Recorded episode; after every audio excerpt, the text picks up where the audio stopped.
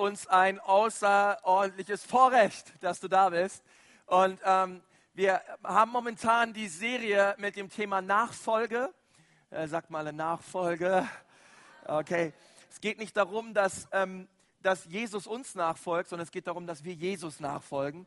Und wir wollen uns ein paar wichtige Prinzipien anschauen, wie ähm, wir das tun können und was ähm, besonders die Apostelgeschichte über Nachfolge Jesu sagt. Und wir werden uns auch heute ähm, näher zwei Charaktere anschauen, die heißen Johannes und Petrus, die Jesus nachgefolgt sind und die wunderbare Dinge erlebt haben mit Gott. Und das Thema lautet, ich brauche ihn und er gebraucht mich. Ich brauche ihn und er gebraucht mich. Ich möchte nochmal mit uns beten. Herr Jesus, ich danke dir heute Morgen für dein Wort. Herr, ich danke dir, dass, dein, ähm, ja, dass, dass die Wahrheiten in der Bibel unser Leben erfrischen und verändern, unseren, unser Denken verändern und immer zum Leben führen. Und Herr, deswegen wollen wir dein, dein Wort so ernst nehmen und so lieben, Herr, weil es die Wahrheit ist. Herr, und in einer Welt, wo so viele Lügen sind und so viele Dinge gibt, Herr, die unwahr sind, ist es so gut, Herr, zusammenzukommen in diesem Haus, um die Wahrheit zu hören, dein Wort. Weil deine Wahrheit, Herr, sie macht uns frei. Und wir wollen unsere Herzen auch jetzt öffnen für das, was du zu sagen hast durch die Predigt. In Jesu Namen. Amen. Amen. Ähm, ich brauche ihn und er gebraucht mich. Ähm, ich, ich, brauche Gott. Ähm, ich weiß, dass ich, ich, ich, ich habe ihm mein Leben gegeben und habe es nie bereut in meinem Leben. Ähm, und ich liebe, es, dass, ich liebe es, dass Gott mir gezeigt hat, dass ich ihn brauche, um zu leben. Ähm, und ich glaube, das ist auch das absolut Beste, dass das Geschöpf mit dem Schöpfer lebt. Ähm, aber was mir Gott genauso gezeigt hat, ist, dass er äh, mich auch gebrauchen möchte. Es ist nicht nur, dass ich weiß, dass ich ihn brauche, sondern er mich auch gebrauchen möchte. Ähm, und ich möchte gern darüber reden, über diese Doppelwirkung. Einerseits, dass wir Gott brauchen und andererseits, dass Gott uns gebraucht. Und ich habe diese, diese Dinge immer wieder erlebt in meinem Leben. Ich war als äh, junger ähm, Student ähm, in einem Missionspraktikum in Kamerun. Wer von euch war schon mal in Afrika? Okay. Äh, ich, ich liebe Afrika. Ja, ich wünschte, unserer Gemeinde wären noch viel mehr schwarze Leute. Alle Schwarzen sagen, yeah. Yeah. Okay. My brothers and sisters, come on. Wir können auch viel von euch lernen, ey. Ähm, nee, ist echt, ich liebe Afrikaner. Und ähm, und es ist, äh, ich war in Kamerun unterwegs und wenn man besonders in Ostkamerun unterwegs ist, dann gibt es dort ein Volk, das sind die Pygmänen. Und die sind alle auch nur so groß und die sind dort unter sich und ähm, die sind eigentlich in ihrem Dorf und in ihrem Dorf sind sie ihr Leben lang. Und als wir dort mit unserem Jeep durch Ostkamerun, durch den Dschungel gefahren sind und von Dorf zu Dorf gegangen sind und gepredigt haben, da habe ich gemerkt, dass ich ziemlich schnell zu einer Attraktion wurde weil ich 1,89 groß bin und, und das ist nicht das Ding, äh, von der Größe auch. Also die Bilder, die dann rauskamen, die waren ziemlich lustig. Aber ich bin weiß. Und ähm, da sind, ich weiß noch, ich bin da hingegangen in manche Dörfer und da waren Kinder, die haben geschrien wie am Spieß. Und ich habe gesagt, ihr Süßen, warum schreit ihr denn? Kommt doch her. Ich bin auf die zugegangen, die sind geflüchtet, ja, ähm, hinters Haus und haben geschrien, geschrien. Ähm, weil sie dachten, ich wäre irgendein Außerirdischer oder so, ihr Leben noch nie einen weißen Menschen gesehen. Und ich war nun der allererste und ich habe mich dann runtergebeugt und nahm den ersten auf den Schoß und den zweiten auf den Schoß und den dritten auf den Schoß und irgendwann waren sie alle bei mir und, ähm, und haben mich angefasst und so und haben gemerkt, naja, der ist ja gar nicht so böse. Äh, der kann ja auch ganz nett sein, der Onkel hier aus Deutschland. Und ähm, und es war krass, weil wir haben dort so die Gegenwart, Gottesdienst, äh, die, die, die Gegenwart Gottes in den Gottesdiensten erlebt, dass ähm, teilweise die Gottesdienste, die gingen sieben Stunden lang. Und ähm, Menschen sind gekommen und Menschen, und Menschen wurden geheilt und Menschen wurden errettet. Und ich ähm, kann mich an, ich habe Tagebuch geschrieben, ich, ich schreibe sonst nie Tagebuch, ich sollte mal wieder damit anfangen, aber in der Zeit, wo ich in Afrika war, habe ich Tagebuch geschrieben. Und ähm, ich, ich kann mich noch so an so viele Gelegenheiten erinnern, wo ich so Gott erlebt habe wie niemals zuvor. Ähm, ich, ich, erinnere mich an einen Gottesdienst. Äh, wisst ihr, wenn die Afrikaner Gottesdienst feiern, dann, dann, hast du wirklich das Gefühl, dass Jesus auferstanden ist. Ähm, die feiern und die springen und die loben Gott. Und, ähm, und sie tanzen und die kleinen, selbst die kleinen Kinder, ne, die haben einen Move drauf mit den Füßen. Ich habe versucht, das nachzumachen, das sah ein bisschen komisch aus, aber, ähm, aber es war einfach Freude im Haus. Das, was ich sagen wollte. Und, und das ist dann manchmal schwierig, als, als Prediger dann vorne ohne Mikro und so weiter, weil das gab es da alles nicht, sich dann so ein bisschen durchzusetzen nach dem Motto, Leute, jetzt, jetzt hören wir eine Predigt, okay, jetzt ist Musik mal vorbei. Ähm, und, und, da ging es darum, hey Leute, jetzt mal alle Aufmerksamkeit bitte hier nach vorne, okay? Schaut mich mal, ich kann immer schwer predigen, wenn ihr weiter tanzt und alle Musik ist und so. Ähm, wir wollen zusammen Gottesdienst feiern, Gottes Wort hören. Und, ähm, und ich weiß, nach dem Gottesdienst, ich habe gepredigt auf Englisch und wurde immer übersetzt. Ähm, danach kam ein Mann auf mich zu und er meinte, äh, Pastor, Pastor, ich bitte dich so, meine, meine kleine Tochter ist zu Hause, sie hat Malaria und sie hat starkes Fieber und wir befürchten, dass sie kurz vorm Sterben ist. Und ich, ähm, ich habe gesagt, du, lass uns hier beten jetzt für deine Tochter und lass uns glauben, dass Gott sie anrührt. Und ich habe mich mit ihm hingesetzt und wir haben gebetet in Jesu Namen, dass das Fieber verschwindet und dass Gott diesen, dieser Tochter wohltut. Und am nächsten Tag ähm, kam er zur Evangelisation mit einem kleinen Mädchen an der Hand und das war seine Tochter, völlig geheilt. Und er hat gesagt, an dem gleichen Tag noch ist er wieder nach Hause gelaufen und seine Tochter saß bereits auf dem Bett und hatte kein Fieber mehr und war wirklich völlig geheilt. Wir hatten einen Mann, der ist 14 Kilometer auf den Händen zur Evangelisation gelaufen, weil seine Beine gelähmt waren. Ähm, wir haben ihn rechts und links gepackt und wir haben gebetet, dass die Kraft Gottes wieder in seine Beine zurückkehrt. Und wir haben diesen Mann so ein bisschen anfangs über, über den Boden mehr oder weniger geschliffen. Und du hast gemerkt, wie, die, wie, wie eine Kraft seine Beine erfüllte. Und er Stück für Stück seine Beine aufsetzte und nach der Evangelisation nach Hause gelaufen ist. Völlig geheilt. Ähm, äh, wirklich, wirklich, wirklich Dinge erlebt, die wunderbar waren. Aber ich möchte gerne ähm, mit euch über über eine Sache reden, die wir unbedingt verstehen müssen in der Nachfolge, weil ähm, es geht um uns, aber es geht auch nicht um uns. Ähm, und es gibt eine Geschichte in der Bibel, die drückt das so aus, weil ähm, dieser Mann, nachdem er mit seiner Tochter bei mir war, er hat gesagt, Pastor, Pastor, bitte bete für die Leute, bete für die Leute. Und er führte mich von einem Kranken zum nächsten und ich musste ihm klar machen, du, ich habe deine Tochter nicht geheilt. Ich war, das war Jesus. Es war Gott. Es hat nichts mit mir zu tun. Ich, ich, ich habe mich zwar gebrauchen lassen, aber Gott ist es der, der handelt. Und Gott ist es der, der befreit. Und Gott ist es der, der heilt. Und das ist wichtig, dass du das weißt. Ähm, wir lassen uns gebrauchen, aber Gott ist es, der es tut. Und äh, das ist gerade in der Nachfolge etwas, wo wir immer wieder uns bewusst machen müssen, ähm, weil es gibt eine Geschichte in Apostelgeschichte 3, dort ist ein Mann seit 40 Jahren gelähmt. Und er liegt vor einem äh, Tempel, vor einem Tor zum Eingang des Tempels und man nannte diese, diesen Eingang die schöne Pforte. Und diese schöne Pforte war aus purer Bronze. Und dieser, dieser Mann, der seit 40 Jahren gelähmt war und immer zu dieser Pforte gebracht wurde, getragen wurde, um dort zu betteln, ähm, der erlebte etwas ganz, ganz Außergewöhnliches. Und das lesen wir in Apostelgeschichte 3 ab Vers 1. Petrus, seid ihr, seid ihr noch da? Okay. Petrus und Johannes gingen aber miteinander in den Tempel hinauf, um die neunte Stunde, die man zu beten pflegte. Und es wurde ein Mann herbeigebracht, der lahm war von Mutterleib an, dem man täglich, sagt man täglich, an die Pforte des Tempels hinsetzte, die man die Schöne nennt, damit er ein Almosen erbitten konnte von denen, die in den Tempel hineingingen. Als dieser Petrus und Johannes sah, die in den Tempel hineingehen wollten, bat er sie um ein Almosen.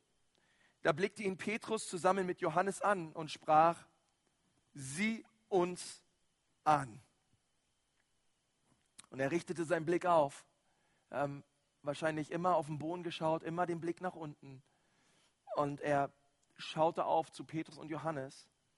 Und, ähm, und später lesen wir, dass er den Arm von Petrus ergriff und auch die Kraft Gottes in seine Beine fuhr und er wieder laufen konnte. Und dann lesen wir in Apostelgeschichte 3 im gleichen Kapitel ab Vers 11, da sich aber der geheilte Lahme zu Petrus und Johannes hielt, lief alles Volk voll Erstaunen bei ihnen zusammen in der sogenannten Halle Salomos.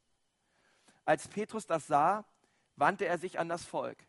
Ihr Männer von Israel, weshalb wundert ihr euch darüber oder weshalb blickt ihr auf uns, als hätten wir durch eigene Kraft oder Frömmigkeit bewirkt, dass dieser umhergeht?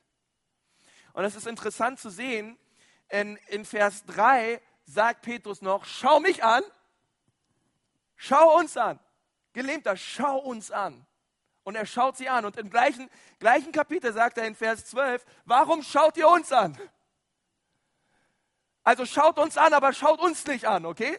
Ähm, weil wir haben das nicht getan. Äh, wer das getan hat, war Jesus. Und deswegen gibt es in jeder Nachfolge immer eine Spannung zwischen dem, was Gott tut und dem, was wir tun. Es gibt immer beide Seiten. Gott möchte handeln und wirken, aber er tut es durch dich und durch mich. Und, und wir wollen uns gemeinsam anschauen, hey, wie sieht dieser göttliche Faktor aus? Wie sieht das aus, was Gott tun möchte? Ich weiß, dass, dass die Bibel sagt in Römer 10, dass der Glaube durch die Predigt kommt. Aber es braucht einen Prediger. Es braucht einen, der es verkündigt. Aber alles das, was in den Herzen bewirkt, das ist alles das, was Gott wirkt. Und so kommt immer das, sehen wir durch die Bibel hinweg, immer dieses, dieses Zusammen, schau uns an, aber schau uns doch nicht an. Und, und dieser Mann, dieser gelähmte Mann, er kam jeden Tag, jeden Tag an diese Pforte, 40 Jahre lang, von Mutterleib an gelähmt, also von Anfang an konnte er nicht laufen, wurde dorthin getragen. Und er kam immer wieder mit dieser Erwartung, Geld zu bekommen von Leuten, aber was Petrus und Johannes für ihn hatten, war nichts Materielles, es war kein Geld. Es war etwas Übernatürliches, es war der göttliche Faktor, der ihn berührte. Nun, ich, komme, ich gehe jetzt seit 30 Jahren in eine Gemeinde. Also nicht in eine, in verschiedene Gemeinden, aber ich bin seit 30 Jahren in einer Gemeinde. Und ähm, weil äh, bei uns, ich bin 30, aber bei uns zu Hause gab es nichts anderes. Sonntag sind wir ins Haus Gottes gegangen. Ähm, am Anfang hatte ich keine Wahl, ähm, aber als ich älter wurde, hatte ich eine Wahl und wollte. Ähm, und, und möchte es nie mehr missen, ins Haus Gottes zu kommen. Und was ich so stark finde, ist, ähm, wenn wir hier zusammenkommen, dann ist das manchmal so ein bisschen wie dieser Mann, der täglich gegangen ist. Der täglich, der täglich, nee, nicht gegangen, aber täglich getragen wurde sofort. Der täglich dort war und und gebettet hat und etwas wollte. Und ich, und, ich, und ich bete so, dass wir manchmal nicht Gottesdienst feiern und es zu einer Routine wird. Zu etwas wird, was wir einfach mal so, jeden Sonntag so machen. Es ist halt einfach, was man macht als guter frommer Christ. Ähm, sondern in dem Alltäglichen dieses Mannes kam ein übernatürlicher Gott und er hat aus dem Alltäglichen etwas Herrliches und Wunderbares gemacht was für eine Wahrheit, dass Gott in unserem Alltäglichen zu uns kommt und uns berührt und auf einmal alles verändert. Und das ist das, was ich bete, dass wir als Gemeinde die göttliche Seite verstehen und dass wir auch Erweckung erleben. Dass wir als Gemeinde sehen, das, was, hier, was Gott hier tut und das, was wir hier tun, das ist nichts Alltägliches, das ist nichts Gewöhnliches oder Profanes, sondern es ist etwas, was Gott tut aber ich sehne mich nach mehr. Und dieser Mann, der hat das Meer erlebt aus einem, aus einem plötzlichen Handeln Gottes heraus. Und ich möchte, dass wir diese Balance sehen zwischen der göttlichen und der menschlichen Seite. Wir wollen heute darüber reden, Herr, was können wir aus dieser Geschichte lernen? Was, was sagt das über Gott aus? Aber was sagt das auch über uns aus und unseren Dienst aus? Und das Ganze mit zehn Punkten. Ist doch perfekt, oder? Okay, kommt, lasst uns anfangen. Der erste Punkt, und dann kommen alle aus diesem Kapitel. Die ersten fünf Punkte, die reden über die göttliche Seite. Die nächsten, die nächsten fünf, sie reden über die menschliche Seite. Apostelgeschichte 3, Vers 6. Und der erste Punkt lautet der Fokus Gottes. Da sprach Petrus, Silber und Gold habe ich nicht. Was ich aber habe, das gebe ich dir. Im Namen Jesu Christi des Nazareners, steh auf und geh umher. Und er ergriff ihn bei der rechten Hand und richtete ihn auf. Da wurden sogleich seine Füße und seine Knöchel, sag mal fest, yes. Und er sprang auf und konnte stehen, lief umher und trat mit ihnen in den Tempel, ging umher und sprang und lobte Gott. Irgendwer von euch hat morgen schon gesprungen und Gott gelobt? Und alles Volk sah, wie er umherging und Gott lobte. Nun zunächst müssen wir den Fokus Gottes sehen, müssen wir die Ausrichtung Gottes sehen. Dieser Mann schaute in seinem Begehren nach Almosen, nach etwas Essen, wahrscheinlich um, um Geld, um sich etwas Essen zu, zu kaufen. Er schaute auf das Materielle vor dem Tempel. Er wollte Kohle. Er brauchte etwas für seinen Lebensunterhalt und er wollte, dass seine Nöte gestillt werden, so wie es jeden Tag der, der Fall war, weil er konnte nicht arbeiten, er war gelähmt. Er war völlig auf Fremdhilfe angewiesen. Und als er Petrus und Johannes sah, dann sagten sie Silber und Gold. Und vielleicht, als sie gesagt haben Silber und Gold, da glänzten schon seine Augen und er richtete seine Augen hoch zu ihnen und sie sagen, haben wir nicht. Uns leid, das ist nicht, was wir haben und das ist auch nicht ähm, das, um was es uns geht. Und ich möchte dir zuallererst sagen, dass wenn du möchtest, dass Gott in deinem Leben wirkt, dann ist es notwendig, dass du deinen Fokus weg vom Sichtbaren, Materiellen und Zeitlichen richtest, hin zum Unsichtbaren und Ewigen. Weil das ist das, was dieser Mensch erlebt hat. Er, sein, sein Fokus war das Sichtbare, das Materielle und das Zeitliche. Was er bekommen hat, war etwas Unsichtbares, Übernatürliches, Ewiges. Es steht in 2. Korinther 4, Vers 18, da wir nun nicht auf das Sichtbare sehen, sondern auf das Unsichtbare, denn was sichtbar ist, das ist zeitlich, was aber unsichtbar ist, das ist ewig. Und das ist eine, eine Herausforderung in unserer Familie, auf der Arbeit, in unserer, selbst in unserer persönlichen Gebetszeit, nicht immer auf das Irdische zu schauen, auf das zu schauen, was vor Augen ist, auf unsere Möglichkeiten zu sehen, sondern dass wir immer wieder Gott diese Frage stellen, Gott, was sind deine Möglichkeiten? Gott, wie schaut in, in meiner Situation das Unsichtbare, Übernatürliche und Ewige aus? Dass wir unseren Fokus wegrichten von dem, was wir momentan um uns herum haben, hin zum Ewigen, hin zu dem, was Gott tun möchte in unserem Leben. Und ich meine, dieser Mann lag dort seit 40 Jahren. Er hat sicherlich auch von Jesus gehört kann mir auch vorstellen, dass Jesus sicherlich irgendwo in der Nähe bei ihm vorbeilief und er vielleicht keinen hatte, der ihn zu Jesus getragen hat. Aber wir sehen, dass Jesus ähm, aufgefahren ist zum Himmel und dieser Mann lag immer noch vor dem Tempel und war gelähmt. Aber der Tag kam, wo die Jünger Jesu, die, die Jesus nachfolgen und gesehen haben, welche Zeichen und Wunder Jesus am Volk tat, das Wunder voll, vollbrachten an ihm, was Jesus getan hat, als er auf dieser Erde war. Und die Bibel sagt, und er wurde völlig geheilt von seinem Leiden. Er war auf der Suche nach dem Sichtbaren und Zeitlichen und er bekam das Ewige und das Unsichtbare. Und sein ganzes Herz wurde verändert. Gottes Seite. Die zweite Seite Gottes ist die Salbung Gottes. Die Salbung Gottes. Petrus und Johannes sagten, Silber und Gold haben wir nicht, aber was wir haben, das geben wir dir. Was hatten sie? Er hatte nicht Silber und nicht Gold, sie hatten Salbung. Petrus und Johannes waren gesalbte Männer. Und ich meine mit Salbung ähm, die, die Präsenz des Heiligen Geistes auf ihren Leben, die so kraftvoll war, dass überall, wo sie waren, sie Gott in jede Situation brachten. Sie das Übernatürliche Gottes hineinbrachten in auswegslose Situationen. Lukas 4, Vers 18 steht, der Geist des Herrn ist auf mir, sagt Jesus, weil er mich gesalbt hat, den Armen frohe Botschaft zu verkündigen. Er hat mich gesandt, zu heilen, die zerbrochenen Herzen sind, Gefangenen Befreiung zu verkünden und den Blinden, dass sie wieder sehend werden, Zerschlagene in Freiheit zu setzen, um zu verkündigen das angenehme Jahr des Herrn. Nun steht geschrieben, dass Jesus gesalbt war, um einen Dienst zu tun. Und ich glaube, die Salbung, das ist der Heilige Geist auf deinem Leben, das ist Gott auf deinem Leben. Ich habe das selber in meinem Leben schon so oft erlebt, dass Leute zu mir gekommen sind und gesagt haben, ich merke, an dir ist irgendwas anders. Du redest anders.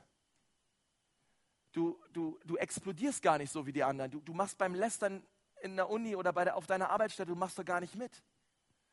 Ich merke, wenn ich dir in die Augen schaue, da schaue ich nicht in Leere hinein, sondern da sehe ich Hoffnung und Liebe. Und da sehe ich etwas, wonach ich mich eigentlich selber sehne. Das schon so oft erlebt. Ich habe den Leuten noch nicht mal was von Jesus erzählt. Und die wussten schon, irgendwas Göttliches ist an diesem Typen. Und ich meine, vielleicht kennst du das auch, ja?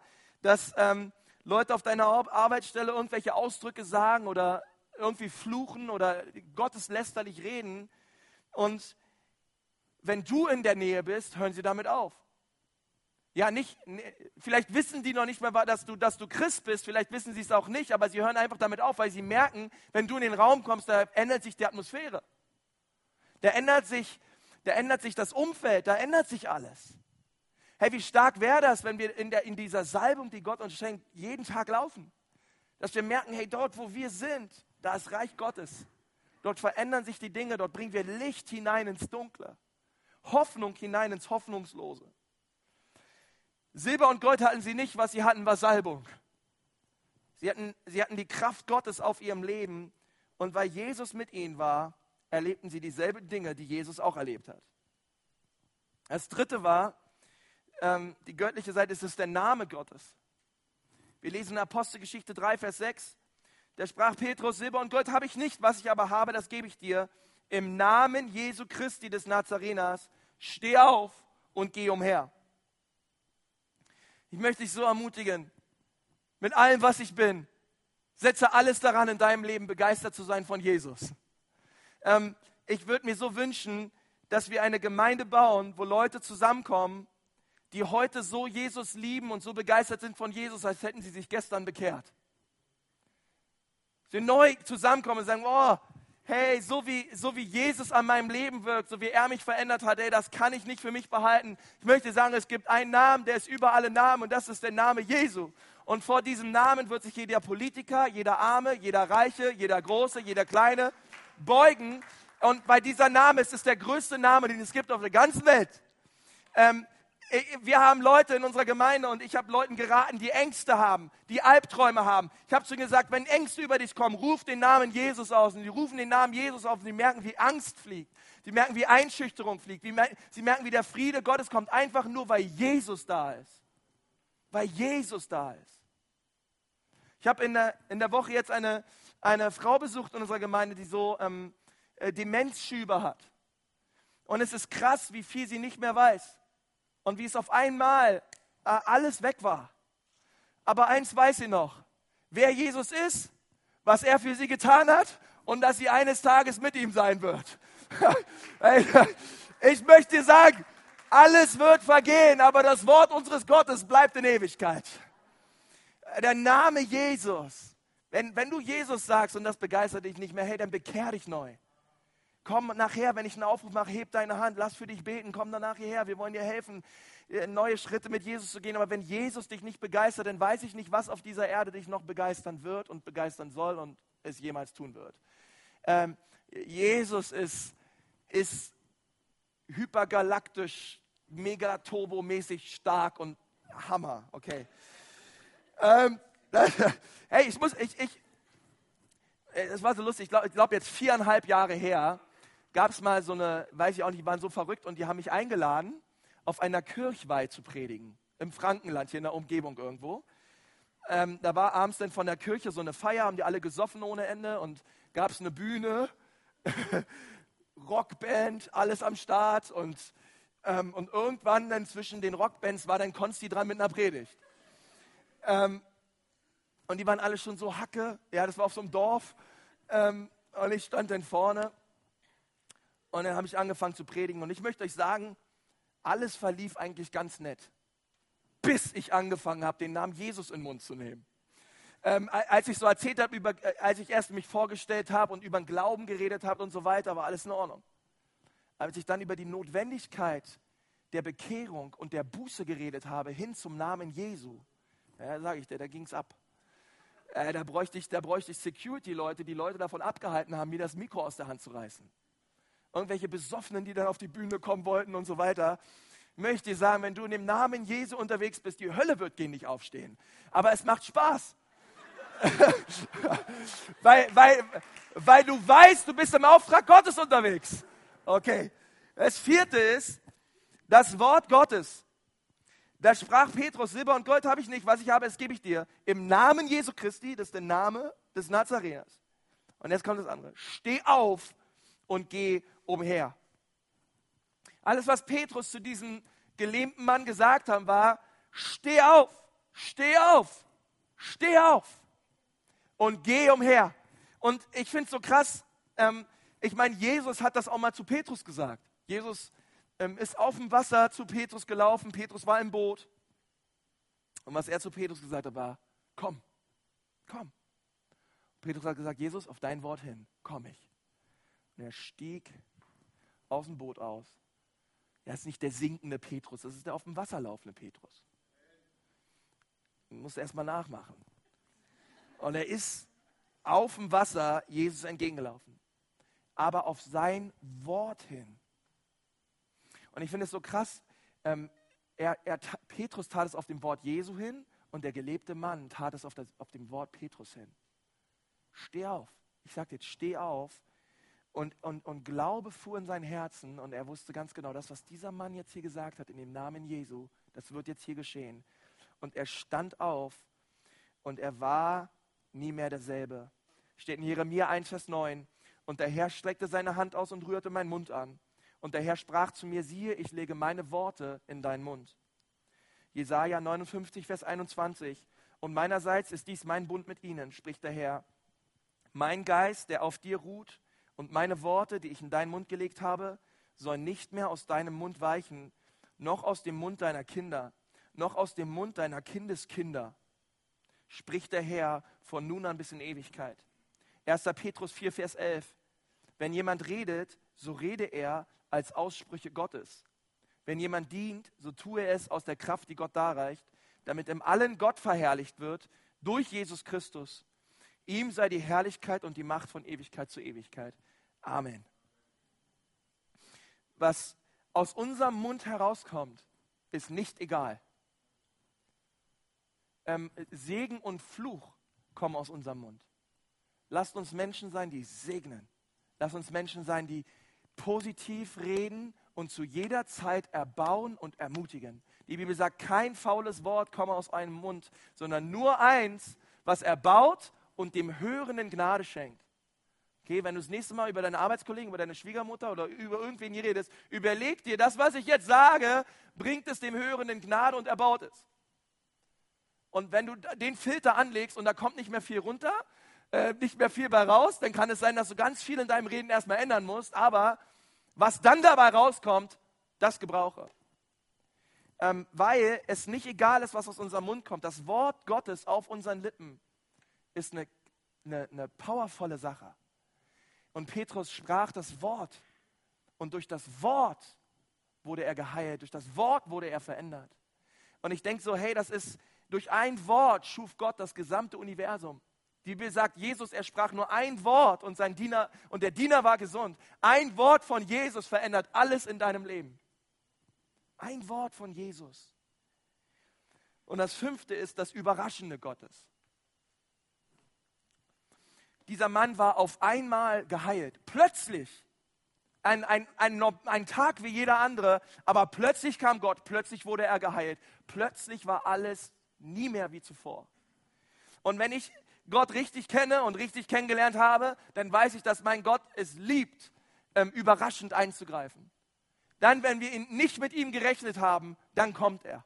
Dann, wenn du mit deinem Latein am Ende bist, dann greift er ein. Dann, wenn du merkst, hey, meine Kraft und meine Stärke reicht nicht auf, dann sagt er, hey, super, an dem Punkt wollte ich dich eh schon immer haben. Jetzt lass mich ran. Ähm, ich bin ein Gott, der Überraschungen liebt. Ein Gott, der das Plötzliche liebt. Ähm, ich habe in meinem Leben schon viel über Erweckungsbewegungen gelesen. Und ich habe ein Buch von Charles Finney und dieses Buch heißt Lebenserinnerung. Und ich möchte gern mal aus diesem, aus diesem Buch etwas über das Thema der überraschende Gott, ähm, der Gott, der plötzlich hereinbricht, mal etwas lesen von Charles Finney.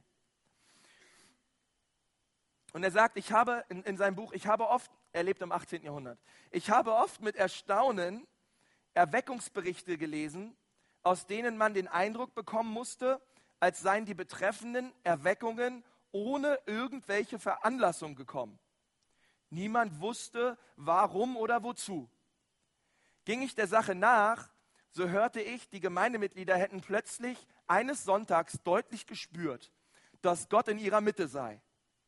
In anderen Fällen war in einer Gebetsstunde oder Privatversammlung etwas derartiges bemerkt worden und die Leute waren ganz erstaunt über das geheimnisvolle, souveräne Walten Gottes, der ohne irgendwelche äußere Veranlassung eine Erweckung bewirkte. Ja, der Finny, der ist rumgereist, der hat Erweckung gelebt, Leute. Tausende Menschen zum Glauben geführt. Er sagt dann, nun beachtet, was ich euch sage. Wenn ihr in, die Gemeinde, in, wenn ihr in der Gemeinde Nachfrage haltet, wird es sich in der Regel herausstellen, dass irgendjemand um eine Erweckung gebeten und sie erwart, erwartet hatte. Dass irgendein Mann oder eine Frau so lang und so inbrünstig um das Sehenheil der Unbekehrten mit Gott gerungen hatte, bis der Segen erlangt war. Letzterer hat den Geistlichen und die ganze übrige Gemeinde vielleicht im Schlafe überrascht, sodass sie aufgefahren sind, sich die Augen gerieben haben und gar nicht begreifen konnten, woher die plötzliche Aufregung kam. Aber so wenige auch die Verantwortung zu der Erweckung kennen mochten, dürft ihr fest überzeugt sein, dass irgendjemand auf dem Turm Wache gehalten und nicht nachgelassen hatte mit Bitten, bis der Segen da war gewöhnlich steht die Ausdehnung der Erweckung im Verhältnis zu der Anzahl der Beter. Menschen, die gebetet haben, die Gott gesucht haben, gesagt, Gott, wir schlafen nicht, Gott, wir suchen dich, bis du einbrichst, bis du durchbrichst, bis, bis du kommst und unser Land heilst, uns veränderst, Herr. Herr, wir hören nicht auf zu beten und zu erwarten, Gott, dass du ähm, unsere unbekehrten Freunde rettest, heilst, befreist, veränderst. Gott, wir beten um die Gegend, deine, deine Präsenz in unseren Gottesdiensten, dass Heilung geschehen, Zeichen und Wunder geschehen, dass Menschen verändert werden, umkehren, Buß, all diese wunderbaren, herrlichen Dinge. Ähm, Menschen gebetet und gebeten haben und plötzlich brach Gott ein und hat es getan. Und all diese gute Saat des Gebets, sie geht irgendwann auf. Deswegen ist es niemals, niemals ähm, ein, ein Gebet ist niemals verloren. Niemals. Es kommt, es kommt zu seiner Zeit. Gott, Gott ist ein Gott, der plötzlich einbricht und es plötzlich tut und plötzlich verändert. Nun, was hat dieser Mann getan? Und was können wir heute tun? Wir lesen in Vers 3, Apostelgeschichte 3, als dieser Petrus und Johannes sah, dass, in den Tempel hineingegangen, dass sie in den Tempel hineingehen wollten, bat er sie um ein Almosen. Und dann Vers 7, und er ergriff ihn bei der rechten Hand und richtete ihn auf. Da wurden sogleich seine Füße und seine Knöchel fest. Nun, ich möchte jetzt über fünf Dinge reden, die wir tun können, um uns zu öffnen für das, was Gott in unserem Leben tun kann. Wir haben über das geredet, was Gott tun möchte und was Gott tun kann durch unser Leben. Aber wie müssen wir uns verhalten? Wie müssen wir uns positionieren? Wie müssen wir uns ausrichten, damit Gott das wirklich tun kann, was er tun möchte durch unser Leben? Seid ihr noch da? Preis den Herrn. Erstens ist, positioniere dich. Das Allerwichtigste ist, bring dich in Position. Das Erste ist, dass wenn wir uns in eine Position bringen müssen, oder, oder ja, uns dementsprechend ausrichten, ist es wahrscheinlicher, dass Gott an uns wirkt, wenn wir uns in der richtigen Position befinden. Und deswegen möchte ich dir sagen, wenn du in die Gemeinde kommst, danke, liebe Gisela, du bist eine Frau, die mir das Wasser reichen kann. Äh, wenn du in die Gemeinde kommst, ich möchte sagen, positionier dich. Positionier dich, positionier dich in dieser Gemeinde, positionier dich in einer Kleingruppe, positionier dich in einem Dreamteam. Hey, stell dich so, stell dich so auf in den Bereichen und, und pflanz dich so im Haus. Du machst dich dadurch empfänglich für viel Segen von Gott. Ich verspreche es dir. Die Bibel sagt, wer gepflanzt ist im Hause des Herrn, der soll grünen in den Vorhöfen unseres Gottes. Jeder Christ braucht ein geistliches Zuhause, in dem er sich pflanzt. Die Bibel sagt an 30 Stellen im Neuen Testament, dass Christsein ohne Gemeinde nicht wirklich möglich ist. Es, es ist, Gemeinde und Christsein kann man nicht voneinander trennen, es gehört immer zusammen. Und ich möchte dich so ähm, ermutigen, hey, positionier dich in diesem Haus für Segen. Sei in einer Kleingruppe dabei, trag dich draußen ein, sei beim Wachstumspfad dabei, überleg für dich in diesem Jahr, was sind meine nächsten Schritte, um im Glauben zu wachsen. Wir haben im März eine Taufe, sei dabei und lass dich taufen. Ähm, wenn, du, wenn du sagst, hey, ich, ich, ich möchte tiefer gehen ins Wort Gottes, ich, ich brauche Befreiung von Dingen, hey, komm in eine Kleingruppe, schau raus, was es für Kleingruppen gibt und sei dabei. Komm hinein in ein Dream Team und arbeite mit und pack mit an und lass dich gebrauchen von Gott. Positionier dich für den Segen Gottes. Bei uns auf der Bibelschule haben sie mal die Peter-Wenz-Karte gezogen. Äh, Peter Wenz hat die größte Gemeinde in Deutschland, 4500 Gottesdienstbesucher. Und da haben die mal gesagt, ja, der Peter, der hat nur so eine große Gemeinde, weil das war auch immer der Erste, der, der am Dienen war. Der, der saß immer in der ersten Reihe, der, äh, der war immer der Erste, wenn es darum ging, wenn irgendwas sauber zu machen ist und sich gemeldet hat und so weiter. Und deswegen hat er jetzt so eine große Gemeinde, okay. Hm. Aber äh, trotzdem, glaube ich, steckt ein Stück weit ein Prinzip dahinter. Ähm, äh, dass man sagt, hey, ich positioniere mich im Haus Gottes und ich, und ich richte mich aus für das, was Gott tun möchte. Das zweite ist, schenke Gott deine Aufmerksamkeit.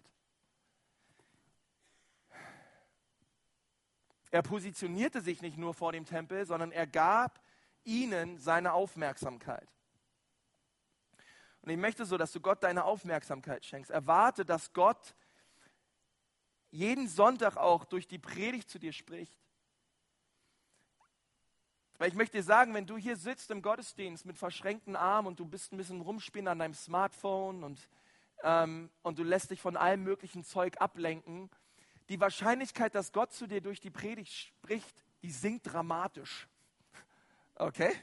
Ähm, wenn, wenn wir irgendwo im, im, hintersten Eck sitzen und dann nur noch irgendwie für uns sind und nichts eigentlich äh, einfach nur kommen, so um zu kommen, aber nicht mit ähm, einem aufmerksamen Geist kommen, um das zu empfangen, was Gott durch die Predigt zu uns sprechen möchte, sondern unser eigenes Ding machen, dann kann es gut sein, dass du völlig unverändert hier wieder rausgehst.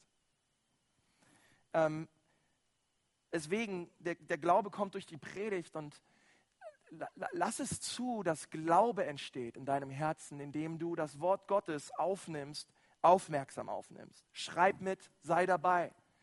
Ähm, wenn immer gepredigt wird, schreib die Bibelstellen auf, geh sie unter der Woche für dich durch.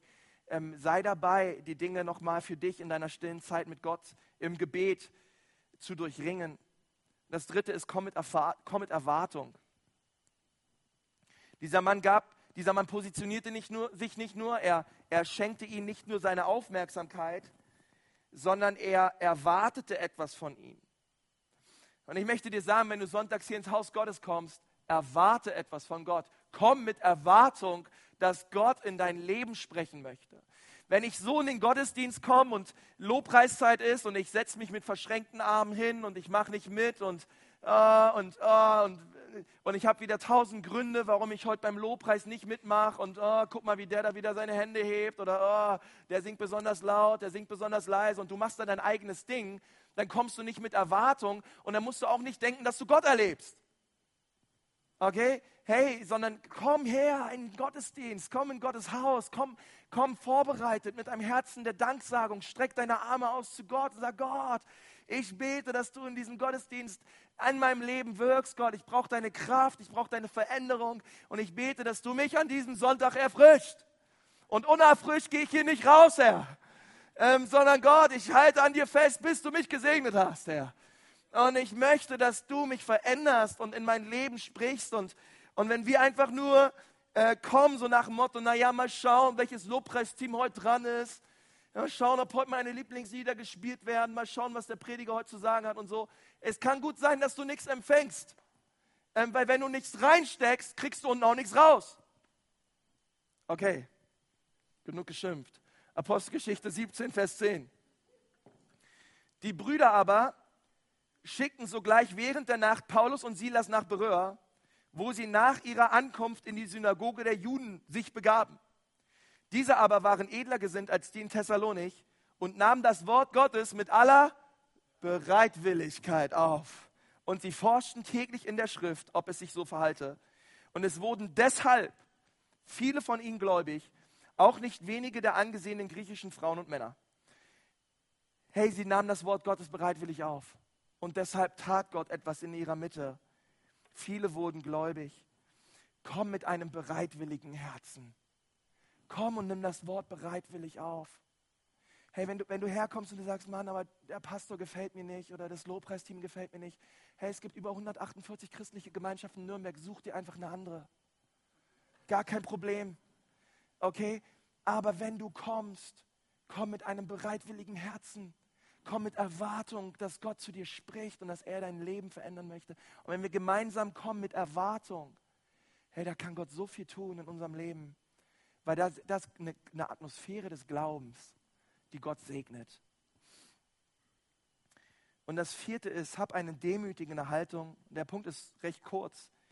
Ähm, aber dieser, dieser lahme Mann, er saß da ähm, vor dieser Pforte und er bat um Hilfe. Und weißt du, das ist völlig in Ordnung, um Hilfe zu beten. Ich weiß nicht, wie du aufgezogen bist, ob du früher nie was fragen durftest zu Hause oder das irgendwie unhöflich war oder so.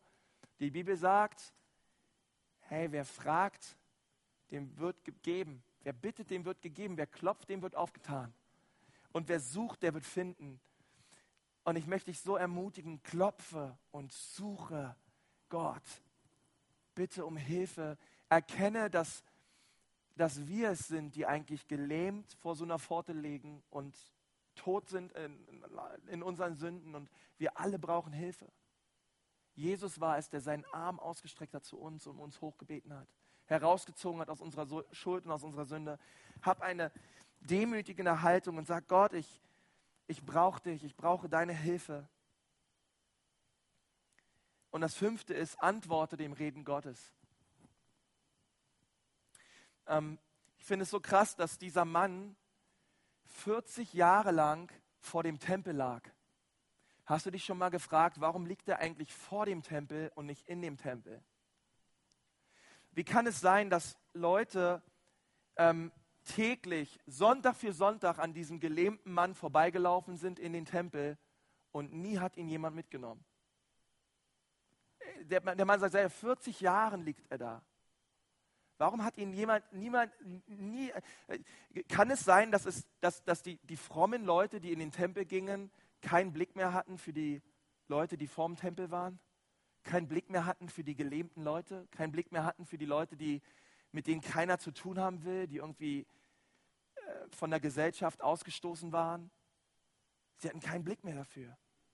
Und ich bete, dass wir eine Kirche bauen, die die Gelähmten im Blick hat, die die Leute im Blick hat, die vor der Kirche sind, die noch nicht drin sind. Und dass wir sie mit reinbringen ins Haus Gottes. Sie sagen, hey, wir bringen die Leute rein. Der Mann war vorm Tempel. Hey, wäre mal in den Tempel gegangen, hätte ihn einer mal einfach nur weiter reingetragen und nicht davor hingelegt. Und wo sind so die Leute, die du in diesem Jahr auf dem Herzen hast? Wo du sagst, hey, ähm, ich möchte sie mit hineinbringen ins Haus Gottes. Ich möchte mit hineinbringen in die Gegenwart Gottes. Ich habe Glauben dafür, für diese Leute. Ich bete für sie. Sind die, ich antworte dem Reden Gottes und, und, und bete, dass, die Menschen, die Jesus noch nicht kennen, seine Rettung und seine Veränderung erleben. Und ich bringe sie ins Haus Gottes. Und ich bete, dass sie Veränderung erleben. Und möchte ich dich ermutigen, für wen glaubst du in diesem Jahr? Wer ist die eine Person, wer sind die zwei Personen, wo du sagst, die kennen Jesus noch nicht, aber sie sollen ihn in diesem Jahr kennenlernen. Sie sollen die Liebe Gottes erleben in diesem Jahr. Schreib sie dir auf, bete für sie, glaube für sie dass Gott sie noch anrühren wird. Deswegen, es gibt eine göttliche Seite und es gibt eine menschliche Seite und beides kommt zusammen in der Nachfolge.